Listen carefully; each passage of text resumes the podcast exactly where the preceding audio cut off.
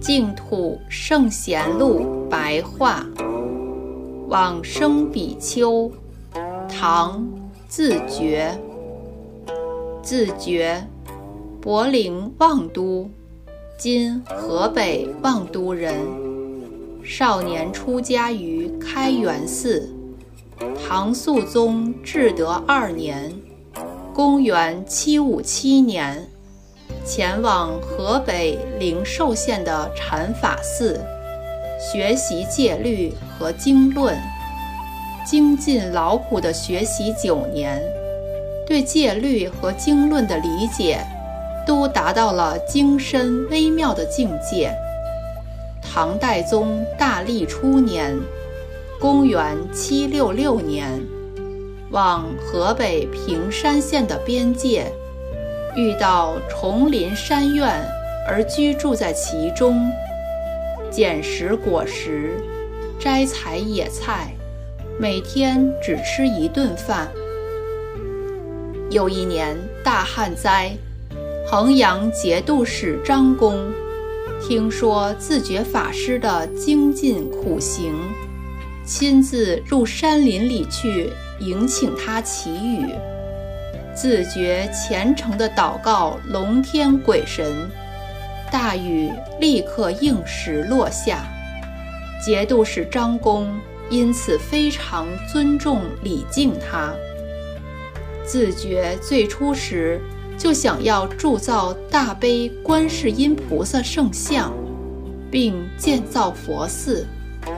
由于经过祈雨这件事情之后，布施的人全部都聚集起来，结果铸造了一尊高达四十九尺的观音圣像，清净相好，端正庄严。同时，就在这一年年尾稻谷成熟的时候，寺院也跟着一起完成。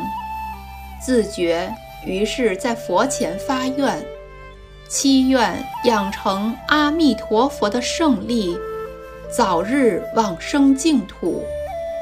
当天夜里三更，见到两道金光，其中有阿弥陀佛从金色光明中下降，观音、世智两大士在左右随侍。阿弥陀佛抚垂金臂。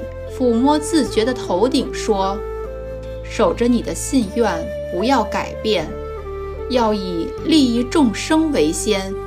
七宝莲池化生之处，任从你的愿望而随意往生。”唐德宗贞元十一年（公元795年）二月十五日夜晚。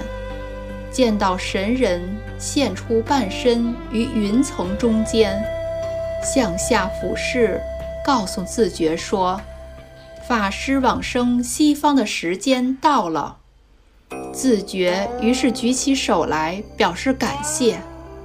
六月十四日，就在观音圣像前结跏趺坐而往生。自觉。所铸造的大悲观世音菩萨，屡次有显著的感应。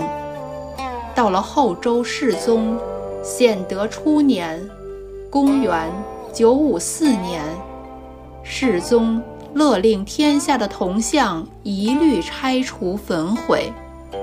等到要毁此尊观音圣像时，负责拆除毁损的工匠突然死亡。